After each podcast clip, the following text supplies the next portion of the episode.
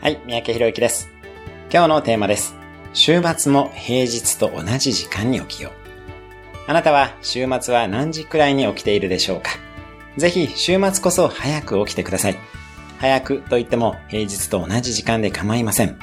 その方が体のリズムができてきます。金曜の夜に飲みに行って土曜に遅く起きるのはアマチュアだと思ってプロ意識を持って金曜こそ早く寝て週末も早起きします。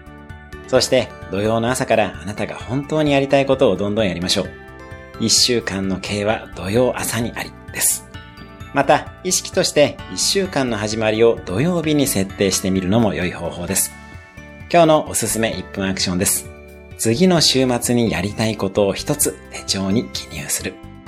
明日のテーマはおすすめの入眠儀式3つです。今日も素敵な一日を。